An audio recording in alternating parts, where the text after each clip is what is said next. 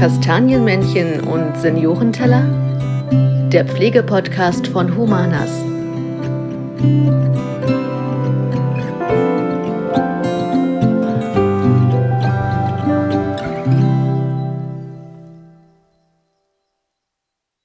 Willkommen zu einer neuen Folge des Podcasts Kastanienmännchen und Seniorenteller. In unserer letzten Folge ging es um Vorsorge und Erbe und beim Thema Vorsorge spielt auch das Geld immer eine wichtige Rolle. In Zeiten der Energiekrise führt es auch zu steigenden Kosten für Pflegeplätze. Wie das miteinander zusammenhängt und warum das bei Humanas anders ist und wie man vielleicht auch Energie sparen kann, wollen wir heute mit unseren Gästen in Erfahrung bringen. Wir sind heute in Kolbitz in unserem Verwaltungsgebäude Zusammen mit Fabian, hallo. Hallo. Darf ich heute ähm, unsere Kollegin Ines begrüßen? Hallo. Hallo, hallo Ines. Und unseren Kollegen Jens Hannemann. Hallo. Äh, zu Anfang würde ich euch gerne mal bitten, euch selber vorzustellen, wer ihr seid und äh, was ihr eigentlich bei Humanas macht. Ja, hallo, ich bin Ines Rohr, äh, bin äh, seit April 2021 bei der Humanas und bin tätig im Bereich des Kunden- und Qualitätsmanagements. Vielen Dank. Und Jens? ja, also ich bin Jens Hannemann, arbeite seit Februar 2016 bei Humanas im Bereich Energiemanagement, im Bereich Facility Management und ähm, betreue unter anderem noch die Inventarisierung und das Thema Brandschutz. Okay, Dankeschön. Und damit wir euch noch ein bisschen besser kennenlernen, ähm, spielen wir jetzt unsere allseits beliebte Schnellfragerunde. Das heißt, es gibt einen Gegensatz und ähm, ihr müsst auswählen, welcher Gegensatz besser zu euch passt. Barfuß oder Socken? Barfuß. Das kam schnell. Ähm, Harry Potter oder Herr der Ringe? Herr der Ringe. Harry Potter. Dann WhatsApp, Signal oder Telegram? WhatsApp. WhatsApp. Klassiker. Topfpflanze oder Schnittblume? Topfpflanze. Schnittblume. Und Wein oder Bier? Wein. Bier. das ist doch gut, ist auch lecker. Genau, jetzt ähm, das harte Thema Energie und Energiekrise. Seit dem Krieg zwischen der Ukraine und Russland ist diese nämlich ausgebrochen und die Energiepreise sind gestiegen. Inzwischen ist es wirklich ein, zu einer Krise geworden, ähm, die Auswirkungen auf alle Bereiche unseres täglichen Lebens hat. Und ähm, einmal geht's Natürlich im Supermarkt merkt man es, wenn Brötchen, Butter, wie auch immer teurer werden, aber auch erhöhte Nebenkosten bei der monatlichen Mietzahlung. Jeder hat wohl schon irgendwie einen Brief bekommen, dass die ähm, Kosten steigen. Jens, du bist ja unser interner Energieexperte. Kannst du uns einen Überblick geben, wie sich die Preise für Gas und Strom aktuell entwickelt haben? Ja, das kann ich. Ich habe auch mich vorbereitet äh, und habe den aktuellen Strompreis, also Aufnahmetag heute ist der 11.11.2022. Nicht 11.11 Uhr. .11. Nein, das ist schon vorbei. Wir sind am Nachmittag. Ähm, der aktuelle Strompreis für Neukunden ist derzeit bei 43 Cent je Kilowattstunde. Da sind dann aber schon äh, alle zusätzlichen Kosten mit drin und Mehrwertsteuer.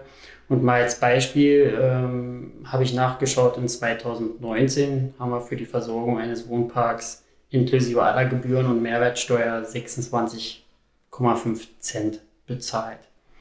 Dazu kommt der Gaspreis, ist ja auch Energie irgendwo.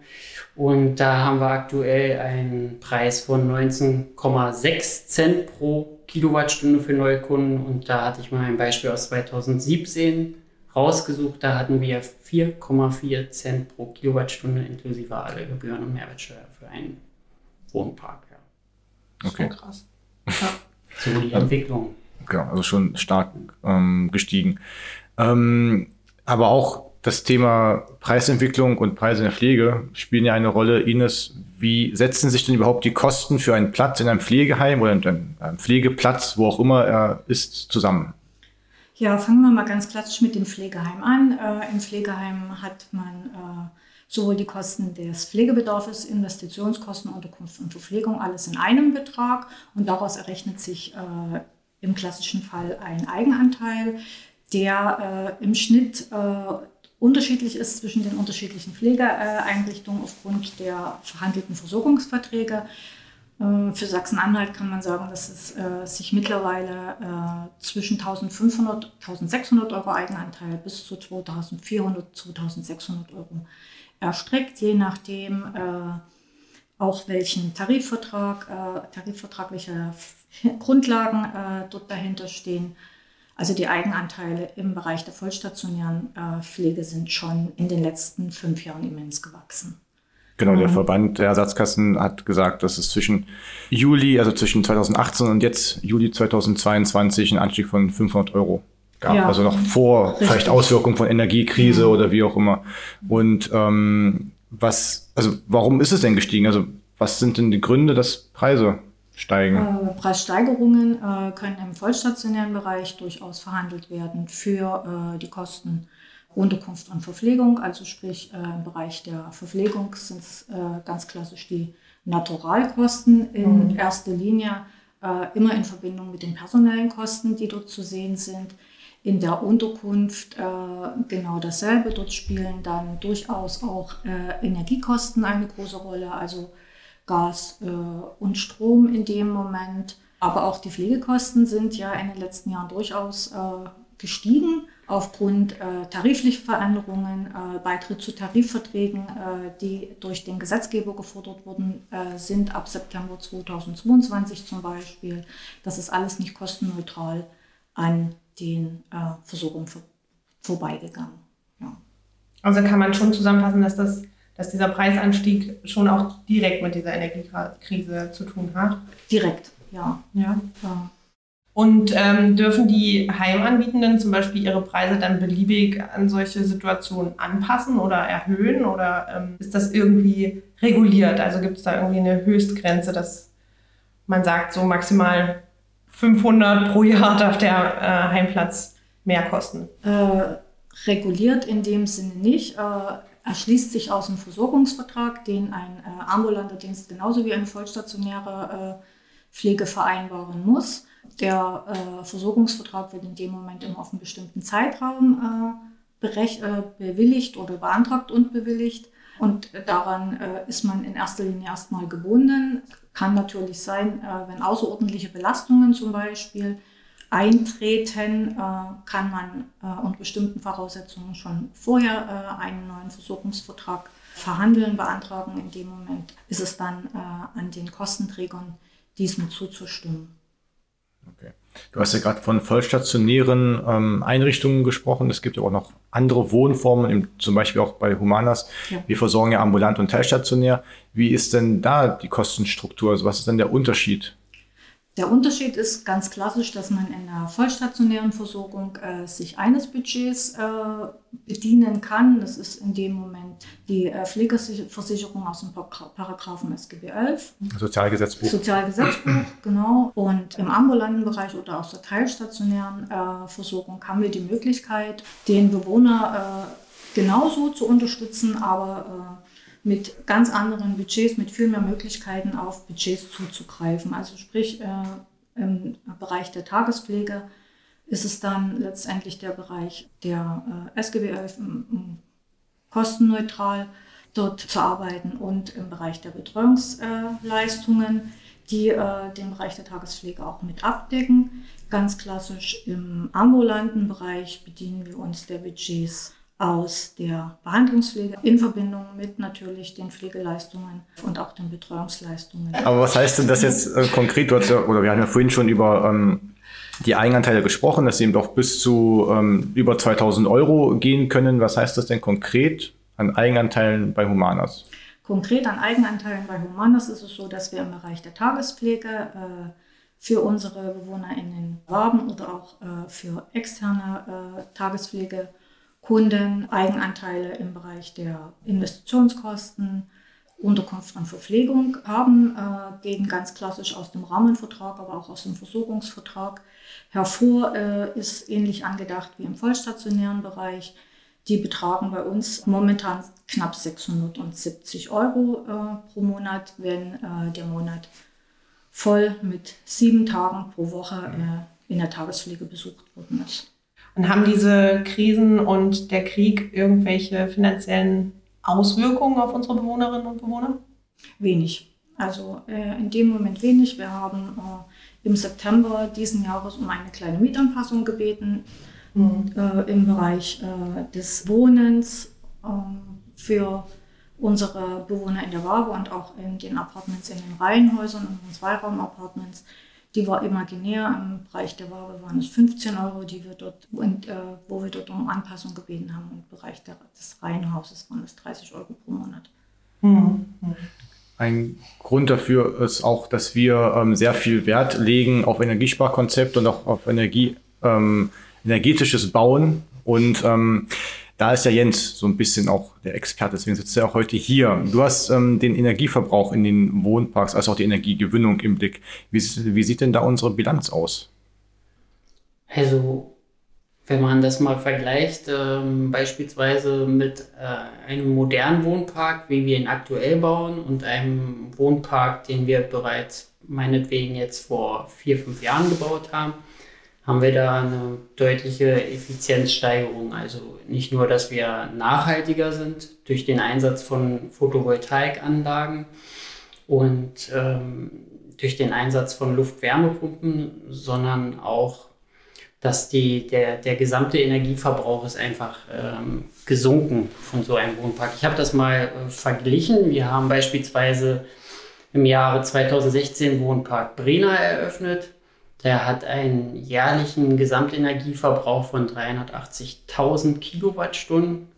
Mhm. Mal als Beispiel, ein Einfamilienhaushalt hat, wenn er sparsam lebt, 1000 Kilowattstunden im Jahr. Vier, köpfiger Haushalt hat vielleicht ungefähr so 5000 Kilowattstunden im Jahr. Wenn man sparsam ist, wie zum Beispiel meine, meine kleine Familie, wir haben im Jahr keine 2000 Kilowattstunden, weil ich da sehr Wert drauf lege, auf Energiesparen.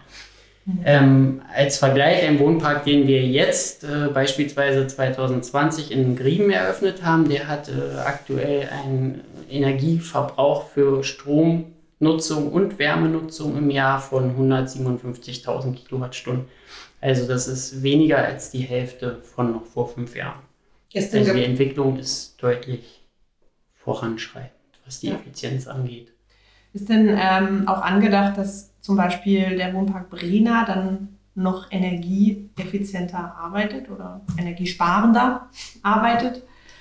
Also grundsätzlich ähm, kann man solche Systeme natürlich modernisieren. Allerdings äh, ist es auch so, denke ich, dass wenn man so eine Anlage baut, dass das dann schon erstmal zehn Jahre laufen sollte, weil auch der neue Einbau oder die Modernisierung von Heizungsanlagen und von, von den Energieerzeugungsanlagen ist ja am Ende etwas, was äh, CO2 beispielsweise verursacht, was ähm, erstmal muss, müssen die ganzen Sachen ja auch hergestellt werden. Also es wäre jetzt nicht effizient, ein, eine Heizungsanlage und eine Energieerzeugungsanlage nach fünf Jahren Nutzung wieder umzubauen.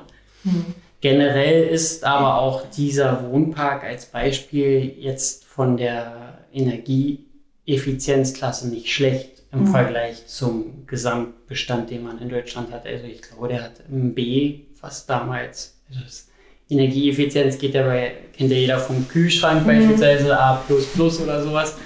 Hier geht es bis runter zu F, glaube ich, und ähm, der ist schon relativ gut. Also dieser Wohnpark aus 2016 arbeitet beispielsweise mit einem Blockheizkraftwerk und einem Gasbrennwertgerät, was Wärme und Strom erzeugt. Also das Blockheizkraftwerk erzeugt Strom durch, den, äh, durch das Verbrennen von Erdgas und gleichzeitig einen Teil thermische Energie, also Wärme. Und dazu gibt es dann bei uns noch ein Gasbrennwertgerät, was 90 Prozent des Gesamtbedarfs an Wärme deckt für einen Wohnpark, was die effizienteste Lösung ist für die Verbrennung von Erdgas. Mhm. Bei, beim BHKW ist der Wirkungsgrad fast 100 Prozent von der Nutzung der Energie, die aus dem verbrannten Gas erzeugt wird. Und bei einem Elektrizitätskraftwerk ist, glaube ich, 40 Prozent circa und der Rest geht durch den Schornstein. Du hast ja äh, auch von den Photovoltaikanlagen gesprochen. Welche energiesparenden Maßnahmen oder energieerzeugenden Maßnahmen sind denn noch bei Humanas so umgesetzt worden, dass Rieben im Vergleich zu Brena jetzt so besser abschneidet? Also einmal ist es sicherlich ähm, dem geschuldet, dass auch das Blockheizkraftwerk selber Energie verbraucht, damit es laufen kann. Die PV-Anlage äh, bezieht ja den Strom aus solarer Energie, also Sonnenwärme. Und ähm, ja, da gibt es einmal die Erzeugung selbst, also eine, eine ich habe das mal als Beispiel, ein Blockheizkraftwerk, wie wir es im Wohnpark Brena aus 2016 einsetzen, mit 5,5 kW erzeugt im Jahr ca. 50.000 Kilowattstunden. Eine PV-Anlage, wie wir sie in äh, Grieben einsetzen, die erzeugt im Jahr 130.000 Kilowattstunden. Also mhm. es ist mehr als das Doppelte. Und das ist die Energie, die quasi erstmal im Stromnetz dann auch landet. Einen großen Teil davon verbrauchen wir selber. Das sind in dem Fall 45.000 Kilowattstunden. Mhm. Da wir noch keine Speicher jetzt aktuell nutzen, ähm, ist es ein, ein, etwas geringerer Teil, weil natürlich ähm, nur tagsüber, wenn die Sonne drauf scheint, das genutzt werden kann. Und der Rest wird eingespeist. Also im Endeffekt wäre es noch verbesserbar, wenn man Speicher einbaut. Kann man das denn nachrüsten? Ja. Problemlos auch oder? Ja, kostet nur eine Menge Geld. Gut, okay, also die Frage des Geldes, aber man kann es nachrüsten. Und es gibt ja auch Wohnparks, die haben noch keine ähm, Photovoltaikanlage. Kann man das dann nachrüsten oder ist das auch kompliziert aufgrund von baulichen Strukturen oder? Also auf die Idee sind wir natürlich auch schon gekommen. Gerade bei den Wohnparks, wo jetzt beispielsweise Tangermünde 2011 war das der erste Wohnpark, der ein Blockheizkraftwerk hatte. Davor hatten wir in 2009 Maisdorf eröffnet, da äh, lief es rein weg mit Luftwärmepumpen ohne Blockheizkraftwerk. Mhm. Das, die werden rein mit Stromverbrauch äh, äh, wird da quasi geheizt, mit Heizstrom. Und ab 2011 hatten wir dann das erste Blockheizkraftwerk und das ist jetzt auch zehn Jahre alt und jetzt können wir uns überlegen, ja, das hat sich amortisiert mittlerweile. Bauen wir demnächst ein neues Blockheizkraftwerk dahin oder bauen wir dann eine PV-Anlage hin? Und dann muss man eben aus Gründen der Wirtschaftlichkeit natürlich auch drauf schauen. Ähm, da müsste dann der Dachstuhl, weil da haben wir ja noch die Satteldachbauweise auf den Reihenhäusern, kein Flachdach. Da müsste erstmal geguckt werden, ob man diesen Dachstuhl dann verstärken muss, weil die PV-Anlage wiegt auch ein bisschen was. Ja. Und äh, die Konstruktion anpassbar ist.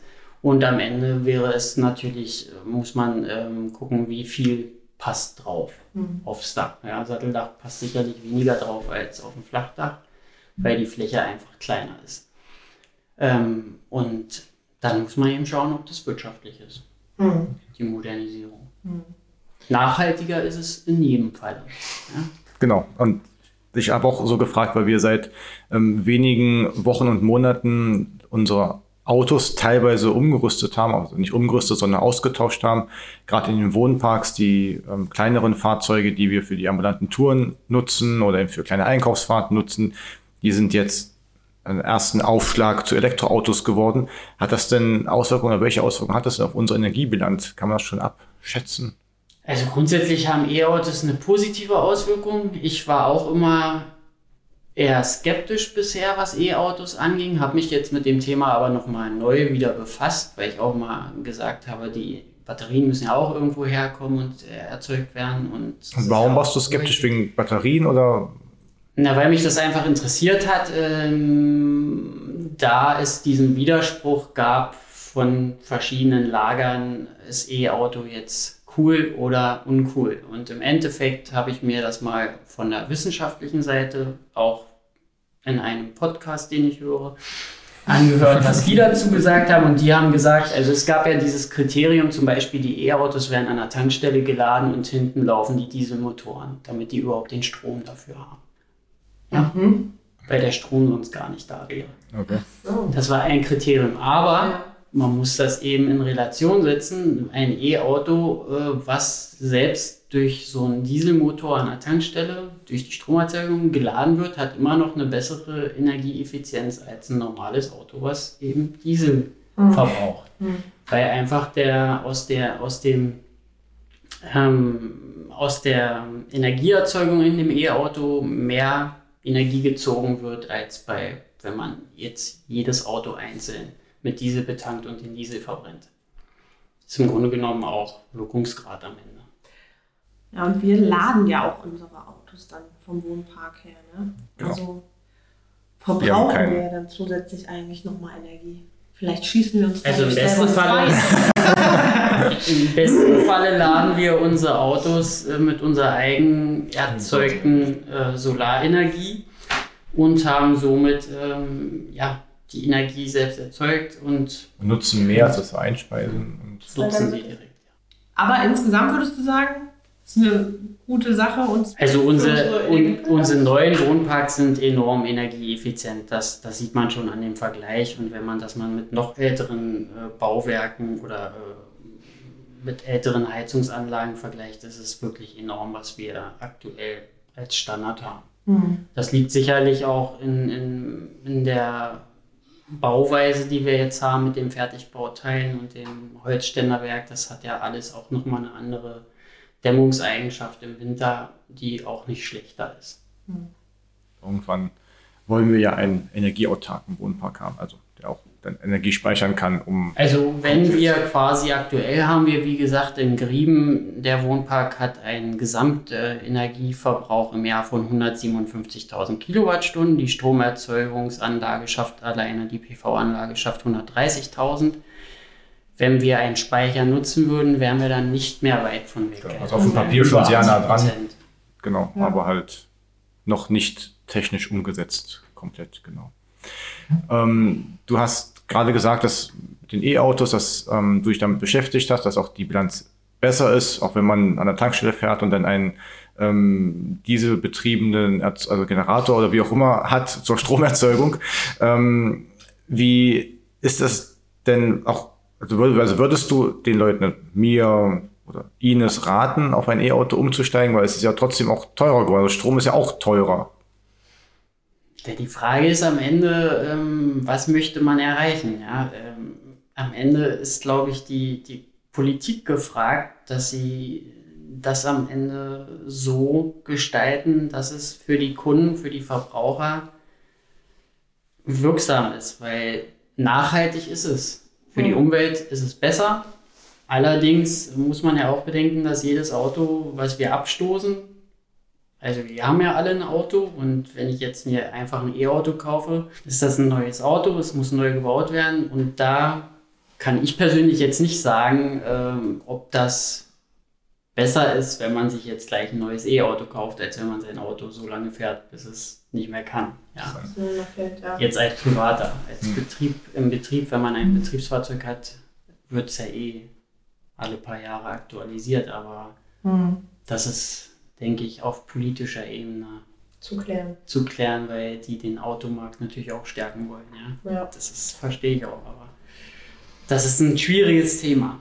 Ja, naja, also nochmal ein kleiner Themensprung zur Energie und zu Autos. Äh, welche Hilfen gibt es denn bei diesen hohen Heim- bzw. Pflegepreisen für die Bewohnerinnen und Bewohner und deren Angehörige? Also welche Hilfestellen? Äh, erste Hilfestelle ist in dem Moment erstmal äh, ein klassisches Wohngeld. Also jeder, jeder Mieter oder jeder Heimbewohner, jeder Bewohner einer ambulanten Wohnanlage oder einer sonstigen Versorgungsform äh, hat die Möglichkeit, Wohngeld zu beantragen. Ähm, dort äh, wird äh, letztendlich äh, unterschieden in äh, dem, äh, in der Miete, in der Vergleichsmiete in Verbindung mit dem, was der Mieter dort an Mietleistungen zu erbringen hat.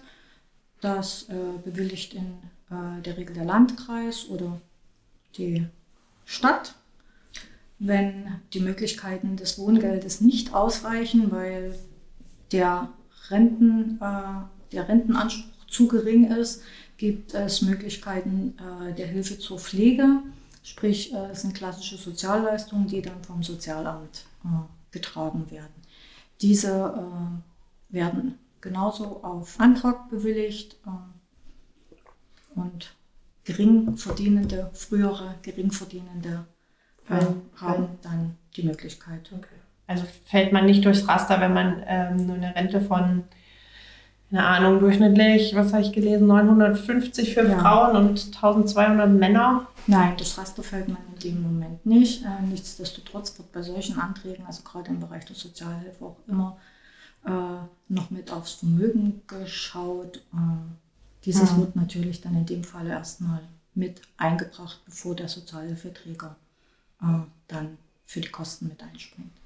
Also müssen Angehörige, Ehepartner oder Kinder nicht für diese Kosten aufkommen? Äh, doch, unter bestimmten Fällen schon. Also in dem Moment, wo Angehörige, sprich Ehepartner oder auch Kinder äh, vermögend sind, wird das mit geprüft. Und äh, es gibt auch Fälle, wo Kinder, die jetzt einen gut bezahlten Job zum Beispiel haben, zum Unterhalt ihrer Eltern verpflichtet werden können. Ist das also in das Ausnahmefällen oder ist das eher die Regel? Das ist an Ausnahmefällen. Okay. Gut, man sagt nicht ohne Grund, dass dann die Kinder irgendwann entscheiden, wo die Eltern im Alter leben werden. Nein.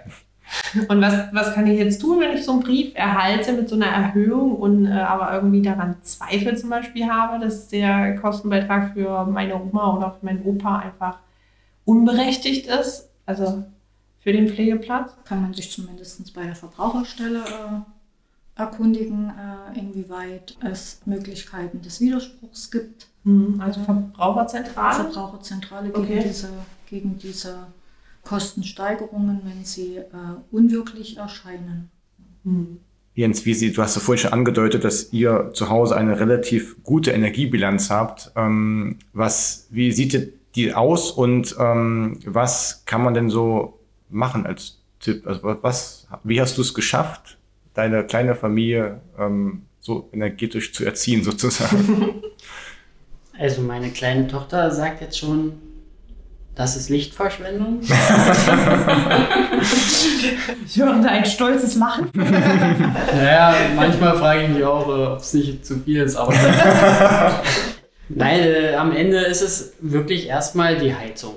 Wir haben eine Erdwärmepumpe, das heißt, ähm, wir haben bei uns auf dem Grundstück ein äh, Kollektorfeld, wo in 1,20 Meter Tiefe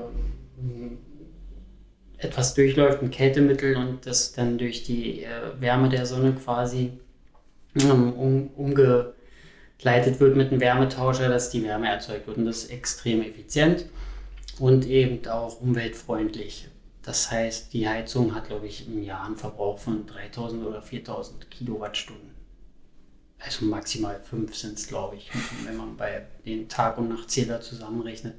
Und das ist schon für ein Einfamilienhaus sehr wenig. Und dass wir so wenig Strom noch zusätzlich, den wir so im, im Alltag verbrauchen, das sind äh, bei uns, glaube ich, 1700, 1800 Kilowattstunden im Jahr.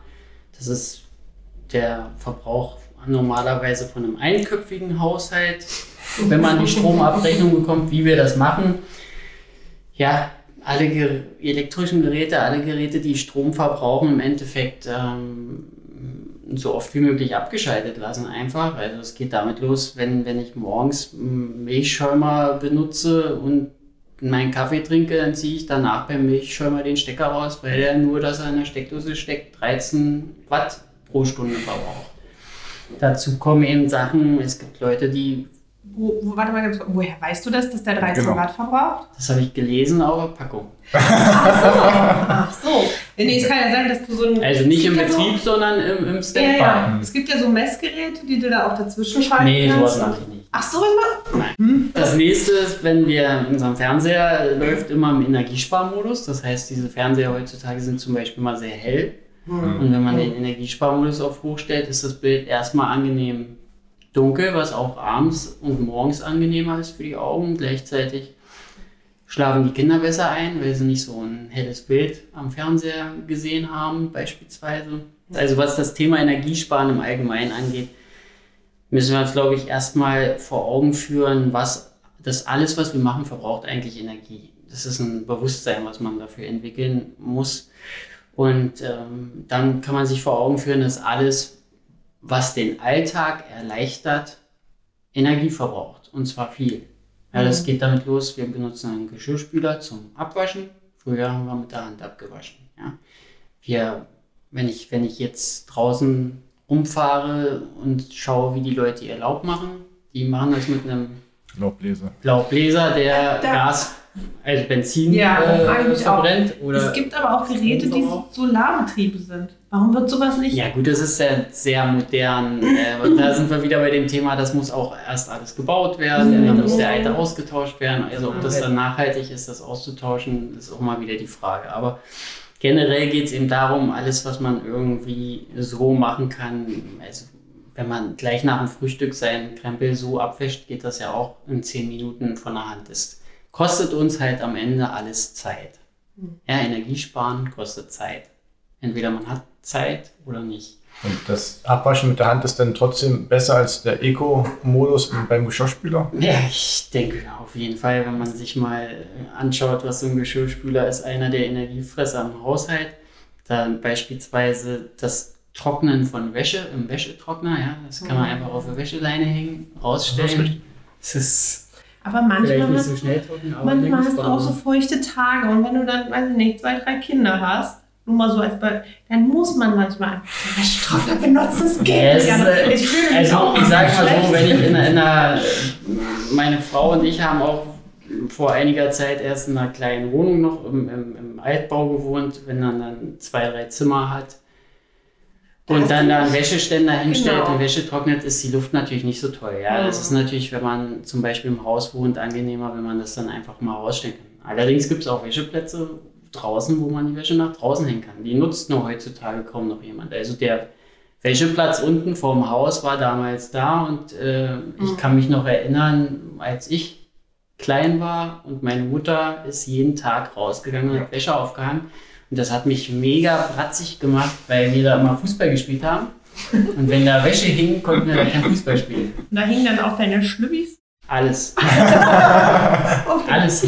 Das ist komisch, ja, wenn man äh, seine Wäsche draußen sieht, aber damals war das Standard. Heute macht das, machen das nicht mehr. Na gut, wenn es alle machen, das ist nicht komisch. Und das meine ich mit Bewusstsein entwickeln. Also wir machen eigentlich, was diese Themen angeht, machen wir eigentlich drei Schritte zurück Hm. Heutzutage, weil wir alle bequem geworden sind. Sparsamer, aber halt ähm, zeitsparsamer und nicht energiesparsamer. vielleicht. Wenn ich auch jeden. Tag den 2000 Watt Staubsauger raushole, ja, dann brauche ich mich nicht wundern, wenn ich am Ende des Jahres 1000 Kilowattstunden mehr verbraucht habe. Und wenn jetzt eine Kilowattstunde bald über 40 Cent kostet, 40 Cent soll, glaube ich, der Deckel werden Hm. nächstes Jahr, dann, ja. Oh Gott, ich gehe hier überlegen. echt mit einem sehr schlechten Gefühl. Also ein Staubsauger, der ne? 2000 Kilowatt Ja. verbraucht, was der Standard ist, wenn Ja. man den eine Stunde laufen lässt, ist ein Euro weg, kannst du sagen.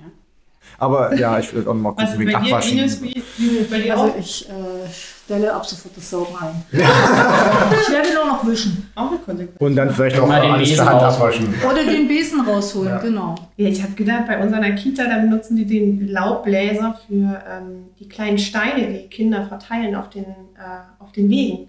Dann geht der Hausmeister rum Ja. und bläst die Ich sehe das, ja. Und ich denke, aber das, da denke ich mir auch so, hm, wie wäre es mit dem Besen? Ist, vor allem ist das ja unser Anspruch als Menschen, dass wir alles sauber und ordentlich haben wollen. Ja, Laub ist glatt, ist nicht schön, wenn man mit dem Fahrrad auf nassen Laub fährt, aber die Frage ist immer, in welchem Umfang macht man das? Ja, auf dem Fahrradweg macht das durchaus Sinn, das Laub wegzumachen. Also ich laufe jetzt nicht im Garten rum und mache das Laub weg bei mir. Ich lasse das auf den Stauden liegen und dann wird das zur Erde irgendwann. Ist mir völlig egal. Aber was ich noch sagen kann, ist, äh, Thema Energiesparen ist ja nicht nur im Haushalt, sondern man muss ja vielleicht auch mal ein bisschen über den Tellerrand hinausschauen und größer denken. Beispielsweise, wenn man jetzt Wasser trinkt, ja. Ich gehöre auch zu denen, die drei Kästen Wasser kau- kaufen alle zwei Wochen, aber man kann auch mal Wasser aus der Leitung trinken. Das muss nicht transportiert werden. Das hat in Deutschland eine gute Qualität. Wenn man jetzt so beispielsweise jeden Tag anstatt eine Flasche Wasser, ein, was weiß ich, einen halben oder einen ganzen Liter Leitungswasser trinkt, ist das sicherlich besser für die Umwelt und äh, gesundheitsschädlich ist es mit Sicherheit nicht. Auch gerade hier das gute Heidewasser. Das Genau. Heidewasser hat Kolz. sowieso eine Genau, super Qualität, deswegen. wie wir wissen. Hast du denn Tipps speziell für den Bereich der Pflege? Also wie man so im Pflegealltag Energie sparen kann? Also im Pflegealltag ähm, ist es natürlich, wir haben ja jetzt nichts, wo wir groß sparen können. Also ich sage mal so, erstmal sind die Bewohner unseres Wohnparks sind ja in einer in einem Alter, also die sind in einer Zeit groß geworden, wo sie sowieso sparsam gelebt haben und das machen sie bis heute. Also bei uns muss man eher den Bewohnern sagen, dass sie vielleicht nicht ganz so sparsam sein sollen. Weil manchmal zum Beispiel trauen sie sich gar nicht mehr, die Warmwasserleitung aufzudrehen, was auch Mhm. nachhaltig nicht so gut sein kann, ja, weil die das kann zum Beispiel fördern, dass beispielsweise eine Wasserleitung dann Legionellen hat, wenn die nie benutzt wird in der Warmwasserleitung. Da ist es eher so, die ältere Generation kann vielleicht eher dann, sage ich mal, das Kuschelbedürfnis, dass die Wohnung dann 28 Grad hat, ist vielleicht nicht so toll, sondern dass nur noch 23 Grad hat, was auch angenehm ist und sowieso besser, denke ich, für den Körper. Mhm. Angenehme 23 Grad. Da, da könnte man eher dran arbeiten. Aber sonst im, im pflegerischen Alltag sehe ich jetzt nicht da ein Sparpotenzial. Okay. Durch die Art, wie wir die Versorgung haben, ist das, glaube ich, schon sehr sparsam in, im, im Bereich, also was Wasserverbrauch angeht, was, was äh, den Verbrauch von Energie im Allgemeinen angeht. Wir haben jetzt keine großen Energiefresser in den Wohnparks. Dem stimmst du denn zu, Ines? Du hast gerade so. Ja, ja, durchaus. Also alles, was nötig ist, muss natürlich an, ist natürlich am Energieverbrauch. Also alles, was man zu Mahlzeiten zubereiten braucht äh, oder zur Wäschepflege, dann ist es ganz klassisch so. Aber selbst dort äh, äh, arbeiten die Kollegen in den Wohnparks ja schon so, dass sie äh, anstatt des Wäschetrockners auch die Wäscheständer benutzen und äh, die frische Luft draußen im Wohnpark. Äh, hm. Also das eine schließt das andere hm. nicht aus. Also was ich jetzt wieder gelesen habe, ist, dass man eben nicht unbedingt alles bei 60 Grad waschen muss, außer es ist jemand krank in der Familie. Das ist ja im Wohnpark natürlich auch ein Thema, ja, wenn man Wäsche wäscht. Und genauso den Geschirrspüler, den muss man auch nicht in der heißesten Stufe laufen lassen, außer man hat jemanden dabei, der vielleicht kränklich ist, dann muss man sowieso separat. Gut, dann auch vielleicht eben mit ganz anderen Waschmitteln ja, auch. Genau, das ist dann eben ein Thema, wo man im, im betrieblichen Alltag drauf achten kann. Aber auch privat. Ich habe auch gelesen, wasch, waschen kann auch viel mit 30, 40 Grad, reicht vollkommen mhm. aus. Man muss nicht so viel bei 60 oder 30 Und Schleudergang muss auch nicht 1400 Umdrehungen haben. Es reicht, wenn man 800 macht und den Rest auf die Leine hängt. Das geht deutlich schneller, ist kürzer, weniger Energieverbrauch und genau. trocknen tut die Wäsche alleine. Kann man so ähm, nach dieser ganzen Betrachtung sagen, oder zusammenfassen, dass man für die nächste Strom- und Nebenkostenabrechnung oder auch für eventuell Pflegekosten, wenn man davon betroffen ist, sparen sollte, perspektivisch gesehen? Lieber was äh, zurücklegen? Jetzt an euch beide Gerichte. Sollte, sollten wir uns jetzt äh, vorbereiten? Die Frage ist ja, wie, wie ist man derzeit aufgestellt? Ja, wenn ich jetzt aktuell jeden Monat was zurücklegen kann, ist das vielleicht nicht verkehrt. Das wird dann vielleicht im nächsten Jahr nicht mehr der Fall sein mhm. können. Wenn ich jetzt schon nichts mehr zurücklegen kann, dann wird das nächste Jahr wahrscheinlich hart werden. Weil ich beispielsweise habe jetzt für unseren Heizstrom letztes Jahr 25 Cent pro Kilowattstunde bezahlt und jetzt habe ich ein Schreiben bekommen, der ist natürlich gekündigt worden zum Ende des Jahres. Ja, die, die Preisgarantie war für ein Jahr. Und jetzt der, das nächste Angebot war über 50 Cent pro Kilowattstunde. Natürlich wird das jetzt hoffentlich gedeckelt, aber ich habe das auch nicht unterschrieben. Mhm. zu, zur Not falle ich zurück in die Grundversorgung, die ist immer noch deutlich günstiger als dieses Angebot. Aber wenn man das mal perspektivisch betrachtet aufs nächste Jahr, dann wäre das eine Verdopplung. Mhm. Ja? ja? Kann man sich ausrechnen. Was, was sagst du so aus deiner Warte? Kommen noch höhere Kosten das ist durchaus möglich, dass auch eine Kostensteigerung im Bereich der Pflege äh, passieren kann. Inwieweit äh, wir das als Humanas umlegen, ist nochmal eine ganz andere Sache. Mhm. Ist denn irgendwie eine Besserung in Sicht, also generell mit der Situation, Entlastung oder denkt ihr, dass das noch, also gerade beim Thema Energie auch in den nächsten Jahren, vielleicht sogar das vom nächsten Jahr schon gesprochen, so weitergeht? Also was das Thema Energie angeht, ähm, Entlastung für die nächsten Jahre, wenn denn auf politischer Ebene, glaube ich, dass das muss, also allein wie es jetzt, glaube ich, ist, dass beim Strompreis, beim Tagesstrompreis an der, an der Börse ist es, glaube ich, so, dass das teuerste Kraftwerk den Preis hm. macht, was für mich ganz schön suspekt ist, mhm. weil Deswegen ist ja auch so hoch. Ich als Privatkunde habe jetzt zum Beispiel äh, ein Energieprodukt, wo komplett aus Windkraft kommt. Mhm. Aus erneuerbaren Energien. Das, dann wäre ich eigentlich gar nicht davon betroffen. Und trotzdem wurde mir der Vertrag gekündigt und ich soll jetzt mehr bezahlen. Also das ist schon mal komisch. Da bin ich der Meinung, dass da gesetzlich äh, was geregelt werden muss. Aber soweit ich weiß, muss das auf europäischer Ebene passieren und da ist auch glaube ich, gerade das Problem, dass die sich nicht alle einig sind. Okay. Aber wenn man in die Zukunft schaut, das Thema Energie wird sicherlich nicht einfacher werden aktuell. Ich nehme an, im Bereich der Pflege sieht es ähnlich aus. Ja, also da stimme ich auch Jens zu. Nicht nur im Bereich der Energie, sondern auch im Bereich der Pflege ist der Gesetzgeber äh, gefordert, Mhm. äh, dort nochmal auch äh, die Zuschüsse aus der Pflegeversicherung zu überdenken.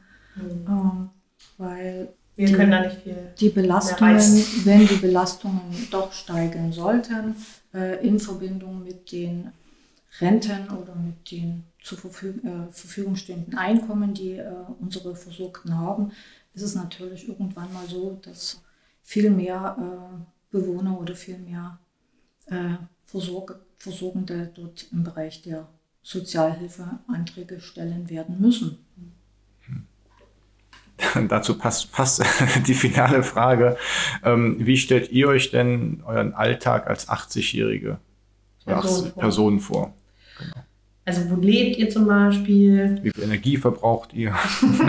Jens. Also, ich glaube, jeder, der sich wünscht, alt zu werden, wünscht sich auch parallel dazu, dass er gesund alt wird und noch alles machen kann, was er möchte, sowohl äh, körperlich als auch kognitiv. Und ich glaube, jeder, der äh, in seinem Umfeld Angehörige oder Bekannte hat und mal erlebt hat, wie schnell sowas gehen kann, dass man dann im Alter eben nicht mehr diese Fähigkeiten besitzt, dass es körperlich rapide bergab geht oder kognitiv. Ich meine, das zerrt natürlich auch an den Angehörigen und ähm, man wünscht es sich einfach, dass, dass es nicht so ist. Ja, allerdings, wenn ich alt werden würde und diese Probleme hätte, dann würde ich mir schon wünschen, dass es Menschen gibt, die sich liebevoll um, um mich kümmern und da denke ich, dass unser Konzept äh, absolut in Ordnung ist und auch ein Vorbild für, für, für, für die Zukunft. Und ähm, ich würde mir auch vorstellen können, in humanes Wohnpark alt zu sein. Ja? Okay. Bestenfalls im Reihenhaus, aber wenn es dann nötig sein wird, würde ich auch meine letzten Tage in der Wabe verbringen und dann ordentlich gepflegt werden. Ja, also mit den Gedanken habe ich mich natürlich äh, schon länger befasst. Ähm, aus dem einfachen Grund, ich habe vor 15 Jahren ein Altenheim gebaut, also ein Haus äh, bauen lassen, auf Deutsch gesagt. Und das äh, schon so ausgestattet, dass ich so lange wie möglich äh, dort auch leben kann. Es ist ebenerdig, es ist alles ebenerdig. Größtenteils Rollstuhlbefahrbar, große Flächen, äh, sodass ich äh, dort auch äh, so weit wie möglich gut äh, versorgt werden kann, alleine leben kann. Wenn das natürlich nicht der Fall sein sollte, ist äh, für mich auch der klassische Gedanke, eine Versorgungsform oder eine, ja, eine Versorgungsform für mich zu wählen, die jetzt nicht einer klaren Heimstruktur entspricht, sondern ich möchte schon äh, entsprechend meiner Wünsche und Bedürfnisse versorgt werden. Das sehe ich auch äh, im Bereich unserer Wohnparks in Humanas so gegeben. Vielen Dank. Ich glaube, es ist das erste Mal, dass äh, wir Gäste haben, die sagen, die wollen bei Humana sein. Oder? Also so explizit. Ich glaube auch, ja. also ist doch schön, ja. Ja, das ist schön. also. Also wir konnten unser Haus nicht barrierefrei bauen, weil das einfach aus Kostengründen zu, zu teuer gewesen Mhm. wäre. Ja, das, da war einfach das Geld nicht übrig. Dementsprechend bin ich gezwungen, mir irgendwas aussuchen zu müssen und dann wähle ich natürlich den Wohnpark. Reicht so nicht. Kann, du kannst ja noch ein bisschen auf den Fahrstuhl sparen vielleicht. Ah, ich habe ja noch ein bisschen. Nee, wir, Ja. sind, wir sind schon ebenerdig, aber, aber Ach so. äh, es gibt, äh, da spielen andere Dinge eine Rolle. Okay. Gut, dann erstmal vielen, vielen Dank. Wir hören uns ähm, in der Sportstunde wieder am Donnerstag in zwei Wochen, am 8. Dezember. Und wenn ihr einfach mal ein Thema habt, ein Wunschthema habt, was wir aufgreifen sollten oder auch natürlich allgemeines Feedback, Tipps, Fragen, dann könnt ihr gern uns schreiben an podcast.humanas.de oder eine Nachricht bei Facebook oder Instagram schreiben. Und ja, ansonsten vielen Dank an einmal Ines Rohr, unsere Kundenreferentin, und an Jens Hannemann, Referent für Facility Management und Energieexperte. Gerne. Vielen Dank. Gerne. War sehr spannend und Ich werde jetzt erstmal nicht mehr Staubsaugen zu Hause. genau. Tschüss. Tschüss.